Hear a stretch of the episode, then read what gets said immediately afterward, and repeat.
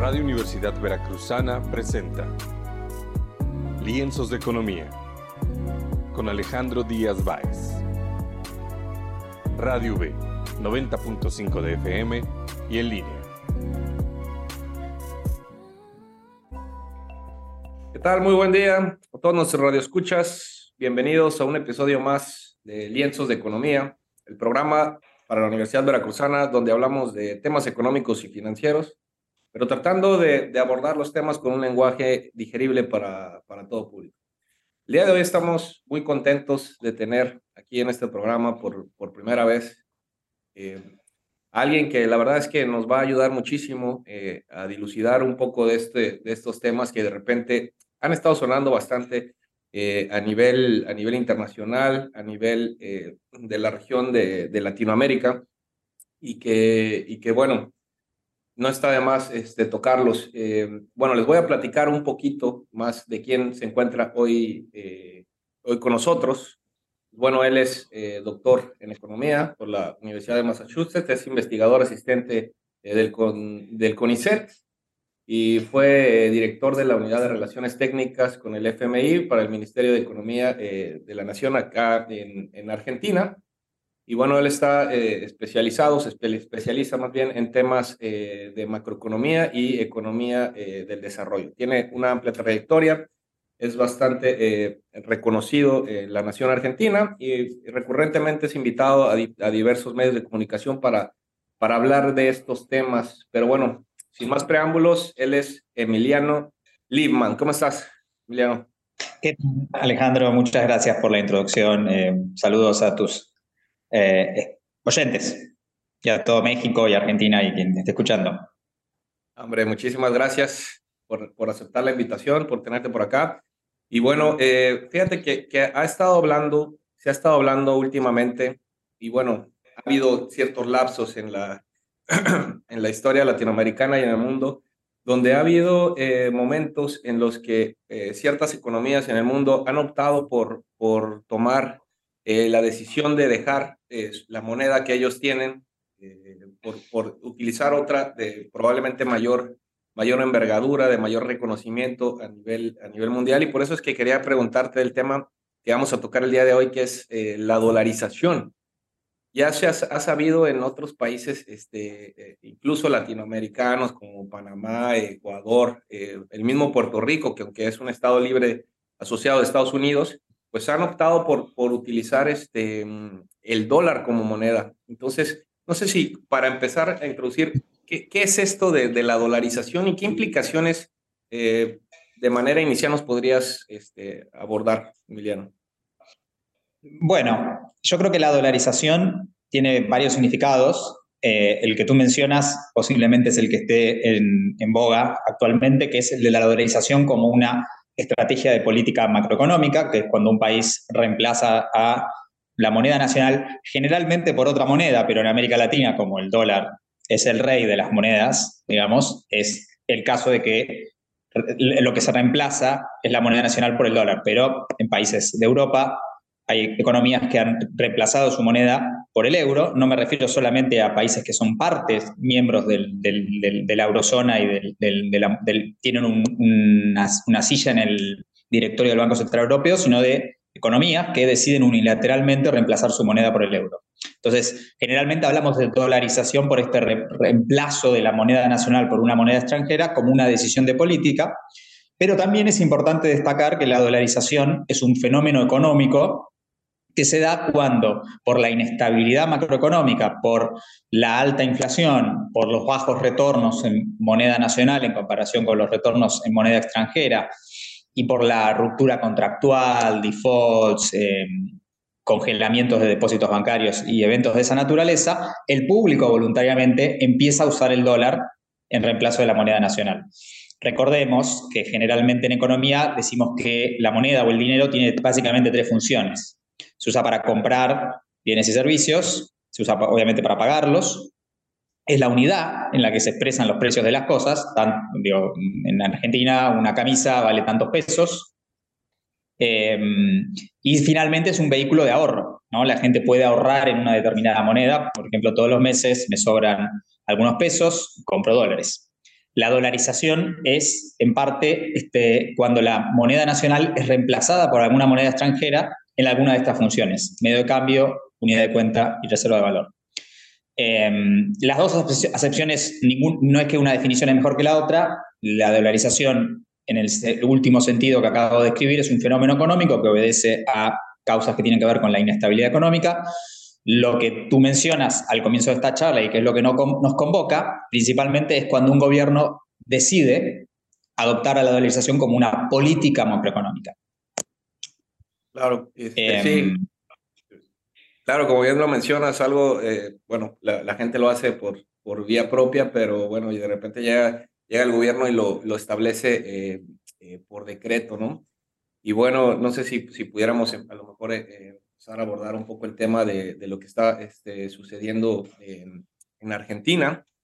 Como bien sabrá la, la gente que nos escucha, bueno, Argentina ha sufrido por el tema de la inflación, por el incremento generalizado y sostenido de los precios desde ya hace algunos años y bueno, se ha, se ha hecho una, una, situación complicada para los hacedores de política eh, el poder controlarlo y, ahora se menciona mucho por parte eh, de uno de los, de los candidatos a la, a la presidencia eh, el, el, poder establecer por decreto la, la dolarización. Pero bueno, antes de esto, me gustaría más o menos que nos dieras un panorama de qué, qué es lo que sucede en Argentina y, qué tan viable pudiera ser eh, llevar a cabo este, esta política.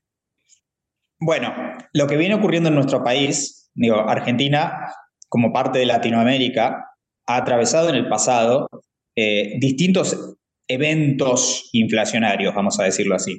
La inflación uno la puede entender como un fenómeno que se puede clasificar en, en distintos regímenes.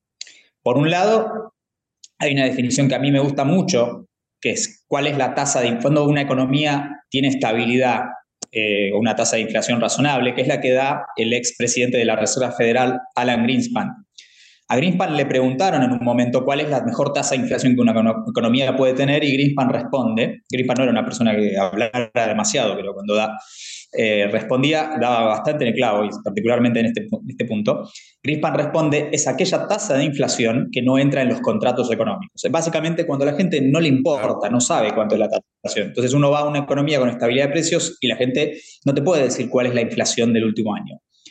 En América Latina, descubrimos un fenómeno en los años 40, 50, 60, que es lo que llamamos la inflación crónica, que es cuando la inflación empieza a permearse en los contratos económicos, cuando uno no la puede ignorar. Te doy el siguiente ejemplo. Si la inflación es 2%, 3%, cada tanto los precios se van reajustando, los salarios se van acomodando. Eh, pero si la inflación es 10 o 20%, cada individuo, cada persona, cada hogar, cada familia, cada empresa, cada entidad del sector público la tiene que tomar en cuenta para tomar decisiones económicas. Porque si yo tengo una inflación que es 20% anual, eh, yo voy perdiendo poder de compra y yo no puedo, por ejemplo, si yo tengo que pactar un contrato para alquilar un, inmueble, yo pongo mi inmueble en alquiler, yo no puedo ignorar la inflación cuando vence un contrato de alquiler y tengo que renovar uno nuevo. Entonces, estas tasas de inflación del 20 o 30% que la gente la toma en cuenta, pero que no es necesariamente disruptiva para la, estabilidad económica, porque una economía puede vivir con 20% de inflación. La Argentina tuvo, de hecho, entre el 2007 y el 2016-2017 una tasa de inflación de más o menos 10-20%, más cercana al 25%. En Brasil tuvo históricamente en los años 40, 50, 60 tasas de inflación del 20% y fue una de las economías que más creció en todo el, siglo XX hasta eh, entrada a la década de los 80. Es lo que el economista cubano Felipe Pasos llamaba inflación crónica, que es una inflación que no se puede ignorar, pero que no es un fenómeno terriblemente inestable. Por otra parte, tenemos los eventos en los cuales la inflación se empieza a acelerar, pasa por encima del umbral del, del, 20%, 30% y se sitúa en el 50, 60, 100. En ese caso, lo que hace, lo, que hace el público cuando ofrece sus bienes y servicios empieza a por, probablemente lo que vas a empezar a observar es que la gente empieza a negociar los contratos con mayor frecuencia. Entonces, si yo mi salario pedía un ajuste una vez por año para recuperar el 20% que perdí el año pasado, si hubo 20% de inflación, cuando la inflación se, ubica en un escalón más alto, del 50 al 60 o el 70, probablemente al tercer o cuarto mes que yo esté sin, sin un ajuste de, mi contrato, voy a sentir esa pérdida del poder de compra. Por, ejemplo, si entre enero y diciembre hay 20% de inflación, cuando llego a diciembre ya me voy a dar cuenta de que efectivamente mis ingresos son mucho, compro mucho menos cosas. Ahora, si la inflación es 100% anual, no hace falta llegar hasta diciembre. Ya en marzo, abril, mayo voy a empezar a darme cuenta que realmente mi poder de compra está cayendo. Entonces, posiblemente en abril yo quiera negociar con mi empleador un aumento salarial. Entonces, cuando la inflación se acelera, se empieza a cortar el periodo de negociación.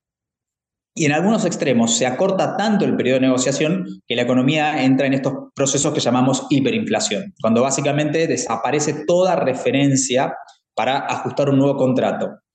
Que en América Latina lo que hacen los, oferentes de bienes, los que venden, digamos, eh, los que ponen un, inmueble en alquiler o los que empiezan a vender bienes y servicios, toman la única referencia que pueden encontrar, que es el valor del tipo de cambio. Generalmente los institutos de estadísticas y censos publican el índice de precios con rezago de un mes.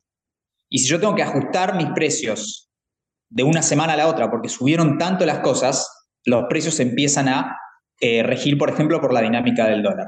Entonces, estos tres regímenes inflacionarios, baja inflación al logaritmo, inflación crónica y alta inflación o hiperinflación, que son buena parte de la historia de América Latina, es básicamente una secuencia bien conocida por Argentina y nuestra región. Primero la economía tiene estabilidad de precios, después por una cuestión que tiene que ver con cómo se maneja la política monetaria, la política fiscal y la política cambiaria, la economía argentina empezó a experimentar un, periodo de inflación crónica. Estamos hablando desde comienzos de los 2000, cuando se abandona la convertibilidad, cuando colapsa el régimen de tipo de cambio fijo, que es muy parecido a la dolarización que vamos estamos discutiendo. La economía argentina arranca con un periodo de relativa estabilidad. Digamos, hubo un salto inicial del tipo de cambio, una aceleración inflacionaria y la inflación se mantuvo bajo control porque había mucho desempleo, había una crisis muy profunda. Pero con la recuperación económica se empieza a acelerar la inflación, la economía argentina ingresa en un periodo más parecido al de inflación crónica que la región América Latina tuvo en el pasado y que hoy, por suerte, ya no tiene, tiene otros desafíos y otros problemas. Y desde el 2015 en adelante, con el gobierno de Macri y después en el 2009 con el gobierno de Alberto Fernández, del cual yo en algún sentido fui parte, la inflación se empieza a acelerar, la, macroeconomía argentina, digamos, la política macroeconómica no ha logrado em, mejorar el manejo de la, política fiscal y monetaria y la economía ha pasado de un régimen de inflación crónica a un régimen de alta inflación y está como en ese, en ese limbo, en esa transición entre la inflación crónica y esperemos no una hiperinflación, estamos muy lejos de un escenario de hiperinflación. Pero en ese contexto, aparece la idea de la dolarización, porque a medida que la inflación se va acelerando y la economía va, digamos, pasando de un escalón al otro, la moneda nacional va paulatinamente perdiendo, perdiendo sus funciones. Entonces, espontáneamente los argentinos van, por ejemplo, ahorrando en dólares o determinando que los, los, inmuebles se compran y se venden en dólares, porque es una moneda que te refugia, te preserva el poder de compra. Entonces, en ese sentido aparece la dolarización como parte del debate, si es una buena estrategia de estabilización macroeconómica o no.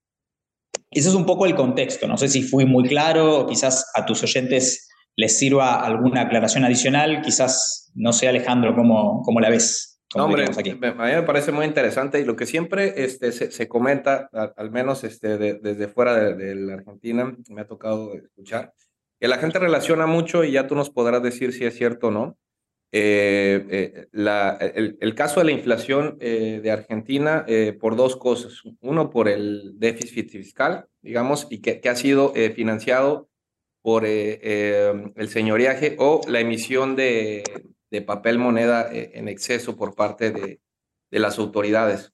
Es decir, que cuando hay un, un gasto superior a los ingresos fiscales, pues el gobierno decide o eh, digamos, prenderle la maquinita de dinero para poder financiar ese parte del gasto que no, no puede solventar con los ingresos eh, fiscales. Pero ¿qué tanto de cierto hay, hay en esto? Porque eso es lo que, lo que muchas veces se escucha. Bueno, se me cortó un poquito, pero creo haber entendido que tu pregunta es, ¿cuál es el papel de la política fiscal en todo esto? Em, yo creo que la política fiscal es muy importante a la larga a la hora de, entender el fenómeno de la dolarización. Sí, decía eso y, el, y el señoreaje, el, este, la, la emisión, claro.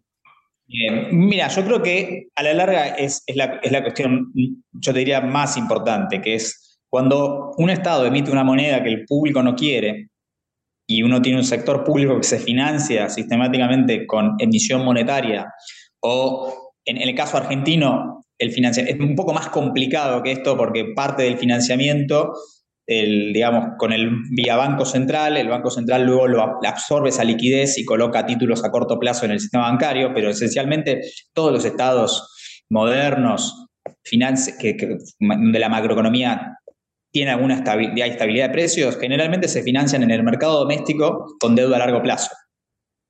Eh, o plazos más largos que los que tenemos en Argentina. Entonces, todo eso obviamente la inflación se ha encargado de destruirlo.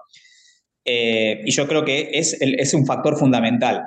Que sea un factor fundamental no quiere decir que no interactúe con problemas del sector externo, con eh, nuestras instituciones políticas, nuestro sistema económico, más generalmente. Uno podría preguntarse por qué los gobernantes o por qué el sector público mantiene una política fiscal que lleva tanta inflación si a la larga es tan nocivo. Y yo creo que parte de la explicación, digo, hay todo un, debate que es muy latinoamericano y que por ahí ya a esta altura está bastante olvidado en el mundo desarrollado, aunque recientemente algunos economistas, eh, como la inflación volvió en todo el mundo después del COVID, se están preguntando sobre los determinantes del fenómeno. Por ejemplo, hay un trabajo muy, eh, muy, muy comentado últimamente del economista argentino Iván Berni, que trabaja en el MIT, que muy provocativamente llama, digamos, eh, llama la atención sobre la naturaleza conflictiva del proceso inflacionario. Olivier Blanchard, que varias veces fue candidateado al Nobel, que fue economista también del MIT, eh, que fue economista jefe del fondo, explica que esencialmente hablar de la inflación como un, fenómeno fiscal y monetario que tiene que su raíz en la macroeconomía, no tiene que eh, llevarnos a olvidar que los mecanismos económicos tienen que tomar cuerpo en las decisiones que toman los agentes económicos. Y cuando uno va a los procesos inflacionarios, uno efectivamente observa que hay un desacuerdo entre los actores de la sociedad sobre cómo se distribuye el ingreso. Entonces, en la visión de Blanchard y Bernick, lo que están diciendo es, en todo proceso inflacionario, hay un desacuerdo entre el salario que quieren cobrar los trabajadores y los márgenes de ganancia de las empresas. Entonces, en algún sentido, la inflación es, aumentan los precios de las empresas, después vienen los aumentos de salarios, se achica el margen, las empresas buscan recomponer el margen, etcétera, etcétera, etcétera. Y lo que creo yo que es el, está de fondo en esta visión, y es una visión que yo creo que tiene algún atractivo, es en el fondo, obviamente, hay un sector público, un Estado nacional que no puede disciplinar a estos agentes económicos, que en definitiva está fomentando un proceso, digamos, de, creación de dinero y de sostenimiento de la, actividad económica que, genera, que, da, que, que genera, digamos, estas condiciones. O sea, ¿cuál es el problema que tiene el sector público? Porque el sector público nos dice, vamos a acabar con la inflación, vamos a evitar que los trabajadores y los empresarios se sigan peleando sobre la distribución del ingreso. Bueno, porque generalmente esa política, salvo contextos muy particulares, tiene un costo en términos de actividad y en términos de distribución del ingreso y bienestar, son generalmente son políticas recesivas. Si el Estado viene y quiere disciplinar el proceso de formación de precios, eh, esta es otra parte del debate de Bernie y Blanchard con los economistas, digamos, en, los países desarrollados, es si el Estado anuncia una política de estabilización donde baja el déficit, baja la emisión monetaria, controla la demanda agregada, baja la inflación sin costos de, baja rápidamente la inflación sin que sufra la actividad y el empleo. Si la respuesta es, si, los agentes de la economía están todo el tiempo mirando lo que hace el gobierno, leen los, los, reportes de la Fed y ven cómo se monitorea la política fiscal y deciden voluntariamente moderar sus demandas, entonces uno podría por ejemplo, si la emisión monetaria crece al 5% todos los años y la inflación es 5, bastaría con que la Reserva Federal recorte la tasa de crecimiento de la oferta monetaria o, baje o suba las tasas de interés para que la inflación se controle.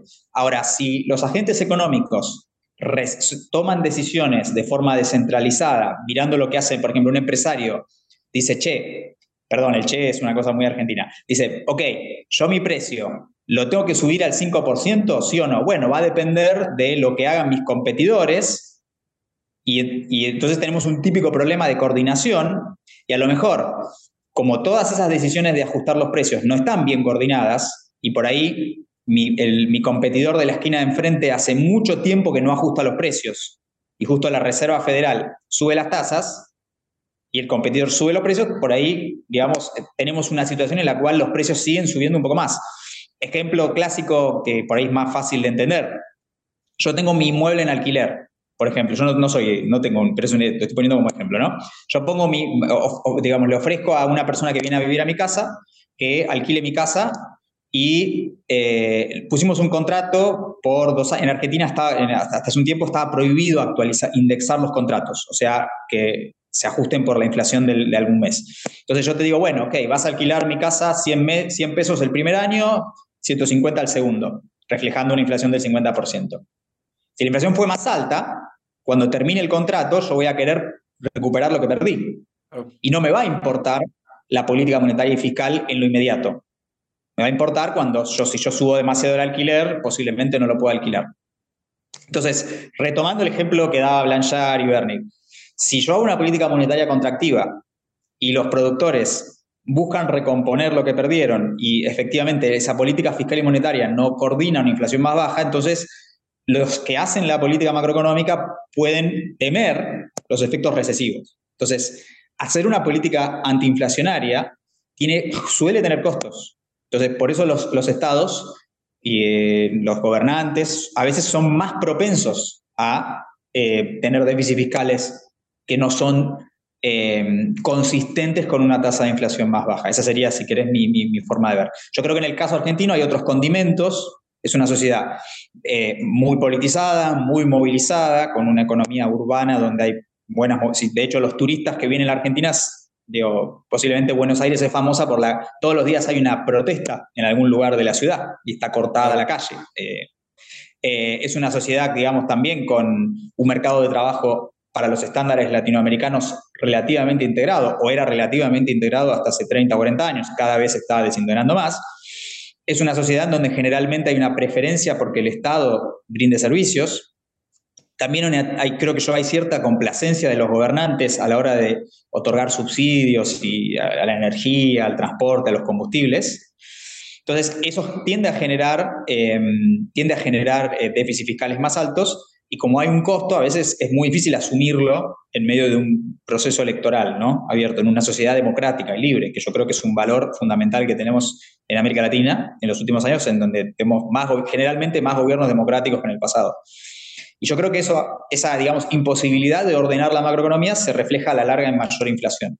Pero obviamente eso no significa que todos estos conflictos sociales y todas estas disputas entre trabajadores y empresarios no estén presentes.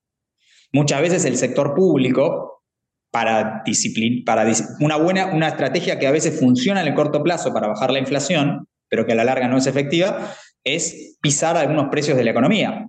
Por ejemplo, evitar que el tipo de cambio se deprecie, porque eso abarata, abarata los alimentos que, que, tienen, digamos, alguna relación con el precio internacional, o pisar los precios de la energía, porque eso hace que los trabajadores pidan menos aumento de salarios. Si se aumenta menos el transporte, aumenta menos la gasolina, el combustible. Aumenta menos las cosas importadas, aumenta menos los salarios y eso de alguna forma impone alguna disciplina en todo este proceso de disputa entre el capital y el trabajo, digamos. Ponemos una terminología más, más marxista. Em, em, ah, perdón. Sí.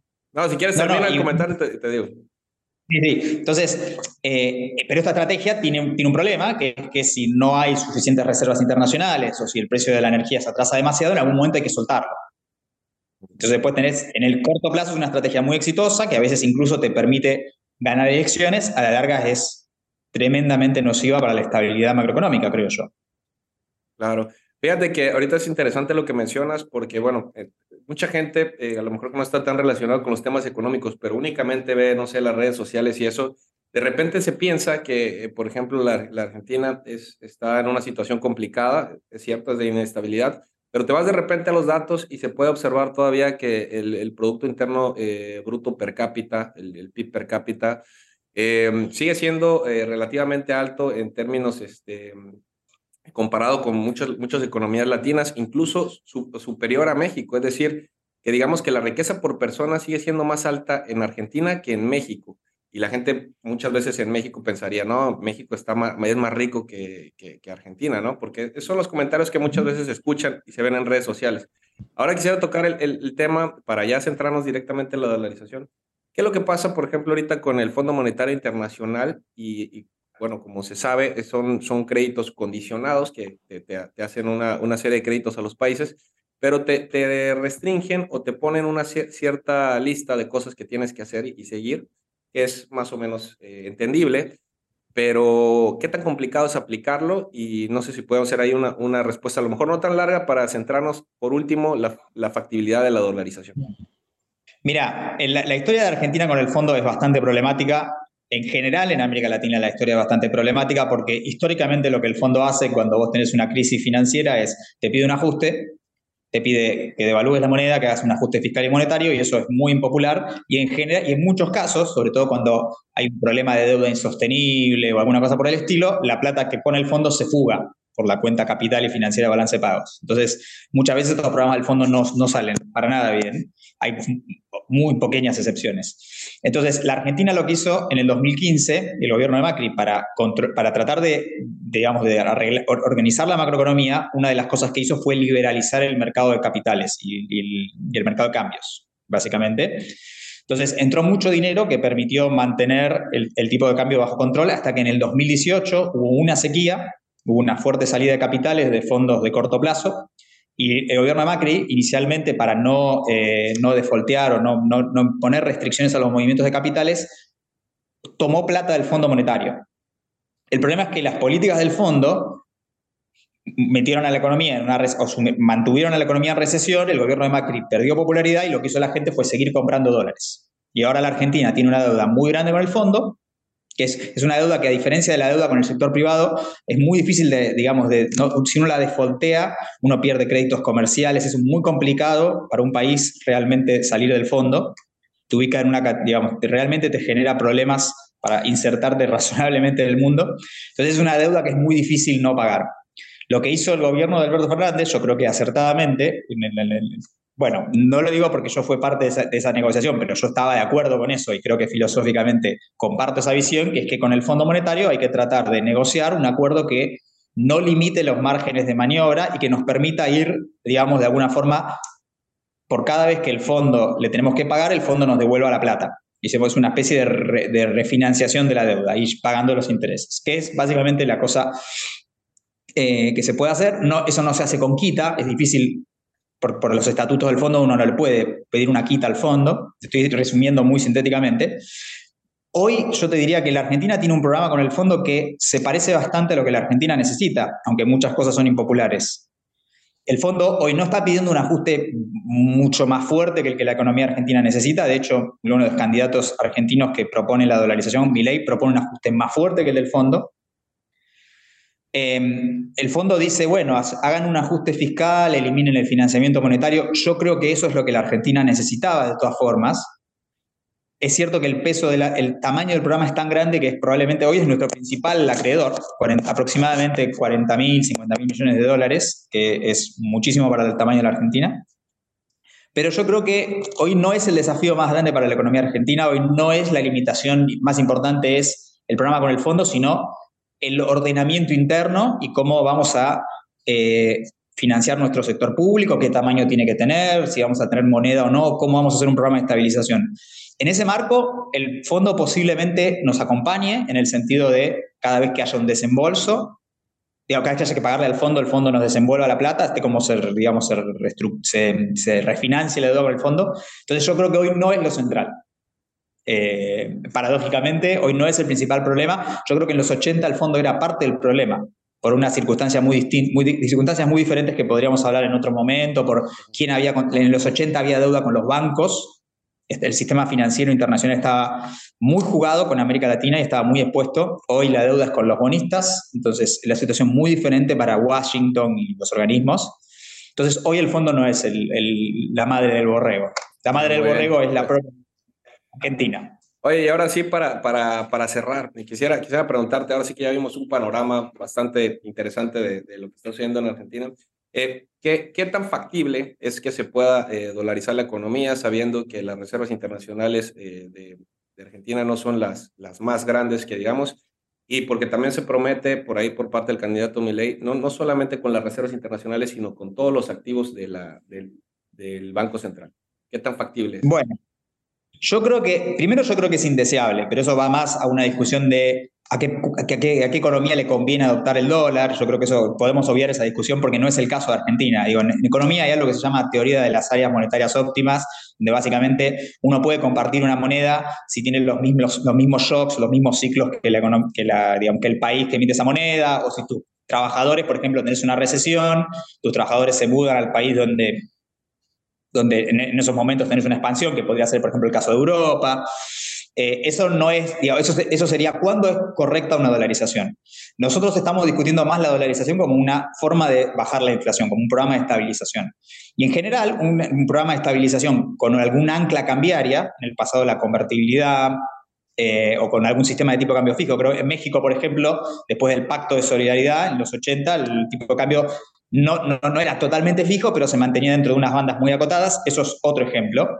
Estamos discutiendo la dolarización en ese contexto. Yo creo que es indeseable por varias cuestiones que podríamos charlar, porque Argentina no es una área óptima con Estados Unidos, eh, porque es una economía muy cerrada, etcétera, etcétera, pero yendo al tema de la factibilidad.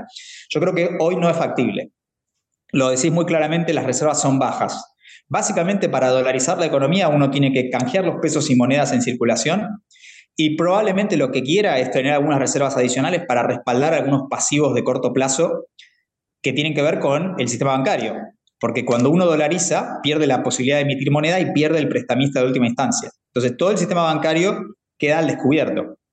A menos que seas una economía como Panamá, que es una plaza financiera, digamos, básicamente vive de, es una guarida fiscal y tiene, básicamente vive de las finanzas, a menos que tengas algún sistema de garantías muy sofisticado, yo creo que es una muy mala idea tener un sistema bancario descubierto, porque como todos sabemos, cuando uno va al banco, uno puede retirar sus, depósitos en cuentas a la vista, pero si van todos los depositantes al banco, probablemente no, a menos que tengamos un sistema bancario muy particular en donde los depósitos estén 100% respaldados, donde no haya creación secundaria de dinero por los bancos. Entonces, cuando uno dolariza, uno quiere cambiar los pesos y monedas en circulación y quiere tener algún respaldo para los depósitos, porque si no está el riesgo de que uno redenomina, ¿qué hace cuando uno dolariza? Cambia los pesos por dólares y cambia los depósitos que estaban en pesos a depósitos en dólares. Y está el riesgo de que todos los depositantes quieran sus dólares y no, los, no están los dólares. Hoy, paradójicamente, en la economía argentina, los depósitos en dólares están todos cubiertos por dólares en las reservas porque la normativa le impide a los bancos prestarle dólares a quien no genere dólares. Entonces los bancos toman, por ejemplo, si yo pongo mis dólares en, mis, en los bancos, los bancos los, depositan en el Banco Central. El encaje es casi 100%, es 95, es muy alto. Entonces, si todos corriéramos a buscar dólares a los bancos, hoy los bancos no lo, no lo pueden devolver. Si se dolariza la economía, con pocos dólares, eso es un peligro, posiblemente no se puede hacer. Entonces, necesitas dólares para cambiar los pesos en circulación y necesitas algunos dólares de respaldo. Hoy, si quisieras hacerlo, necesitarías hacerlo a un tipo de cambio demasiado alto, tan alto que sería infactible. Ni mi ley lo haría. Y yo creo que mi ley no lo va a hacer porque uno no dolariza, eh, digamos, pegándole un salto al tipo de cambio. Si uno dolariza en esas condiciones es porque eh, eh, tuvo una, chocó, porque le funcionó mal la macroeconomía. En Ecuador pasó así, tuvo una crisis bestial, tuvieron un, un congelamiento de depósitos, tuvieron una crisis bancaria, tuvieron un salto del, del, sucre de creo que aproximadamente 4.000, 5.000 pesos por dólares hasta 25. Eso redujo el valor, digamos, en dólares de todos los pesos que había en la economía y de todos los depósitos, entonces hizo factible una conversión de, de sucres a dólares a, un tipo, a ese tipo de cambio. En Argentina, si quisiéramos hacer eso, el tipo de cambio tendría que subir, eh, no, depende de, de, cómo hagas la cuenta, 10, 20, 30 veces, entonces nadie llega al gobierno y dice, sube el tipo de cambio, todo eso y después dolarizamos. Eso pasa por accidente, cuando perdés el control. Si quisieras hacerlo bien, y quisieras obtener más dólares, tomar un préstamo para respaldarlo, tendrías que hacer un montón de cosas antes. Tendrías que liberalizar el mercado de cambios, tendrías que hacer reformas sobre el Estado. Y eso lleva tiempos complicados, no se puede hacer de un día para el otro. Entonces yo creo que no va a pasar. Que hoy no es factible una dolarización. Además hay problemas prácticos. Te pongo un ejemplo. En Argentina, como los argentinos, Argentina es uno de los países donde más billetes y monedas en dólares hay, fuera de Estados Unidos. Todos los billetes que circulan son de 100 dólares Yo en, un, en algún momento tuve que hacer una operación inmobiliaria y tenía un billete de 20 dólares. Fui a la inmobiliaria y no me lo querían cambiar por el valor de 20 dólares porque es más difícil para la inmobiliaria cambiarlo. Generalmente lo que eh, los billetes más de, después hay otro problema típico de Argentina que es que los billetes cara chica se llaman así, son los de la serie anterior al 93, tampoco te los aceptan, te los aceptan con una, pequeña, una pequeña prima de descuento. Entonces, casi todos los billetes que hay en Argentina, los que más circulan, son los nuevos billetes de 100 dólares. ¿Qué pasa? Yo hoy me tomo un taxi para ir desde mi trabajo a mi casa y sale 2 dólares, 3 dólares, 5 dólares. Imagínate si dolarizamos la economía y empiezan a circular los dólares de 100, de 100 dólares que tenemos los argentinos. ¿Cómo hago para pagar un, digamos, hay problemas prácticos también. Supongamos que el problema práctico se puede resolver en 6, 7 meses, se acuerda que la Reserva Federal nos mande los dólares, se adapta a todo el sistema. Después tenés el problema de cómo vamos a conseguir los dólares que necesitamos para respaldar todo este sistema. Yo creo que la cuenta no da, que tendría que ocurrir un salto tan fuerte del tipo de cambio que mi ley no lo va a hacer, lo podría hacer si se descontrola la macroeconomía. Probabilidad que yo te hubiese dicho hace un año era cero, de un evento así parecido al de Ecuador, pero que hoy, con el eh, desorden político y económico que hay, alguna probabilidad tiene, digamos. Pero yo creo que no va a ocurrir. Mi impresión es que vamos a navegar en este sendero de alta inflación, mal desempeño económico, que creo que es importante, vuelvo con tu comentario de Argentina versus México. Argentina tiene un buen nivel de actividad y tiene un buen ingreso, pero se está rezagando con respecto a los países de América Latina que vienen creciendo más. Justo México y Brasil son otros dos casos, bueno, junto con Ecuador, en América Latina que se están medio estancando. Entonces México es una economía que tiene ingresos, no, está funcionando tan bien, me parece a mí, la economía, por lo que yo observo desde afuera en términos de crecimiento y tendencias de largo plazo, creo que la economía mexicana se viene rezagando también, sobre todo con la competencia de China, comparado con las etapas de oro de crecimiento mexicano de los años 50, 60 y 70, no viene tan bien México. Entonces, eh, pero es muy probable que la Argentina, Argentina tiene un ingreso per cápita más alto que México, más alto que Brasil. Eh, ahora posiblemente lo esté pasando Uruguay y lo esté pasando Chile. Lo que ha pasado es que Chile, Uruguay, todos los demás países nos, han venido, digamos, eh, acortando la distancia. Entonces yo creo que vamos a seguir en un escenario de poca, digamos, hasta que no logremos un orden, un orden interno de cómo manejar nuestra macroeconomía. Entonces, en resumen, yo creo que es infactible dolarizar la economía argentina en las actuales condiciones. Creo que si se dieran las condiciones no nos convendría hacerlo. Y creo que el ordenamiento macroeconómico lo tenemos que hacer independientemente de que se dolarice o no se dolarice la economía.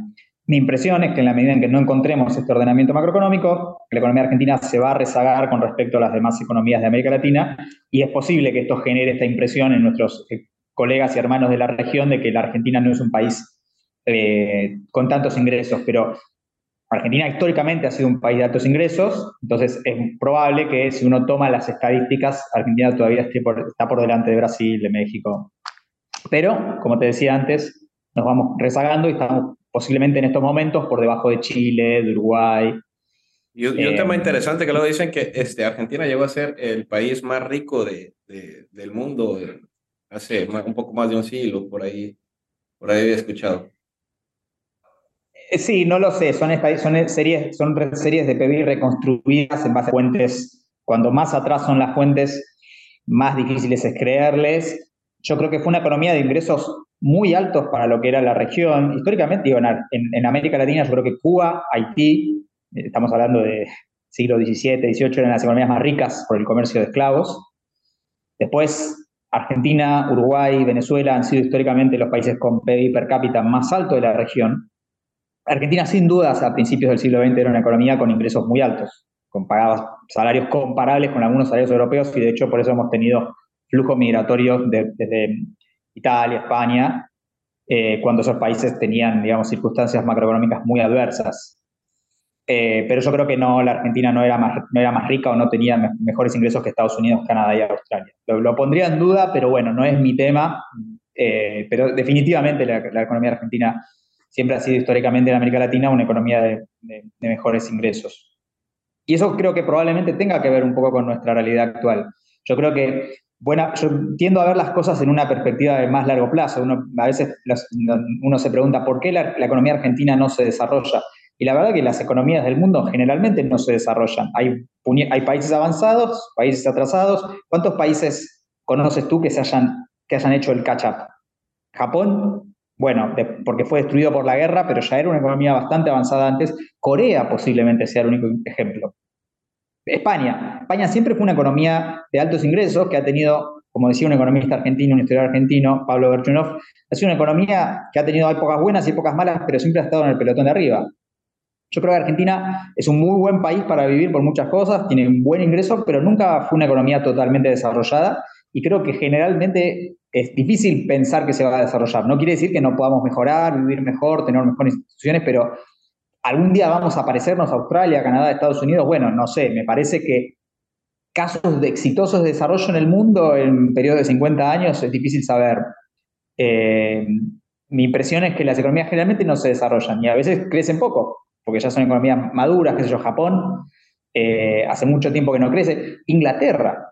Inglaterra es en Europa, digo, una economía que tiene muchas semejanzas. En los años 40, 50, 60, creció mucho menos que el resto de, Europa, que se estaba reconstruyendo de la guerra. Y es una economía con ciclos muy parecidos a los de Argentina, de lo que llamamos stop and go, de crecimiento, crisis de balanza de pago, de evaluación, se frena la actividad, vuelve a arrancar la economía, y cuando uno toma una película larga, la economía inglesa no, no pero ya era una economía rica, pero no creció mucho comparado con, la, con, Europa. Entonces, ¿por qué no crece esta economía? Y por ahí no es lo, que, digo, no, no, no, están las condiciones y no es algo que puedas, puedas lograr. ¿no? no es que uno estudia en economía, digamos, no es que uno dice cómo se desarrolla un país así y aplica las políticas mecánicamente. Es un fenómeno social, económico muy complejo, particularmente no es mi área de expertise como para decirte, pero mi impresión como, como economista es que a veces las economías simplemente no, no, no, se, no, pueden desarrollarse, no, no, están dadas las condiciones, no, no va a haber desarrollo. Va a haber una economía de lento crecimiento, estancamiento, puede pasar.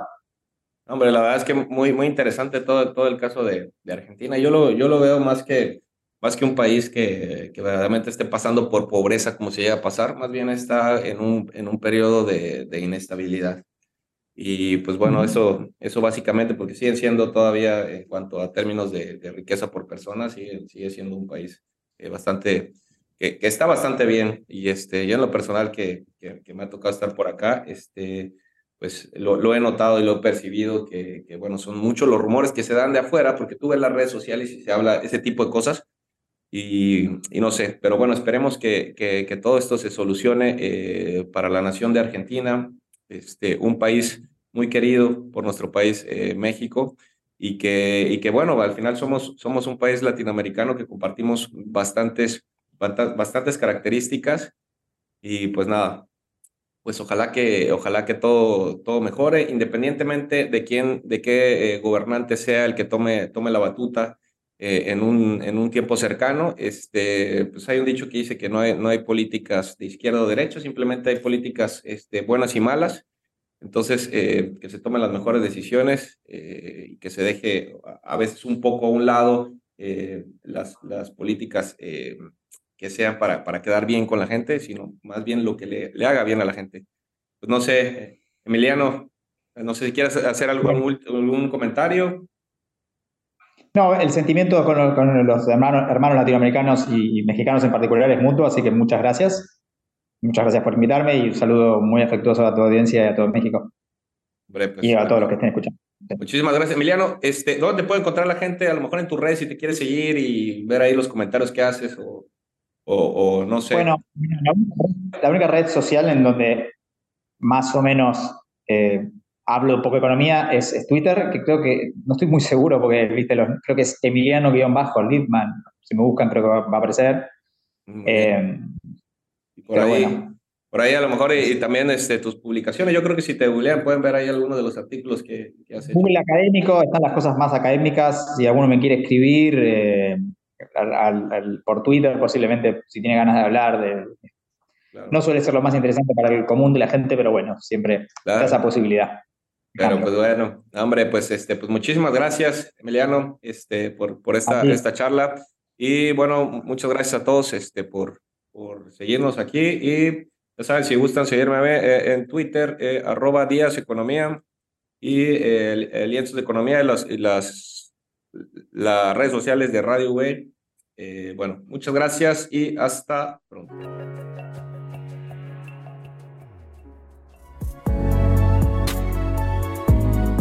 Radio Universidad Veracruzana presentó Lienzos de Economía con Alejandro Díaz Báez.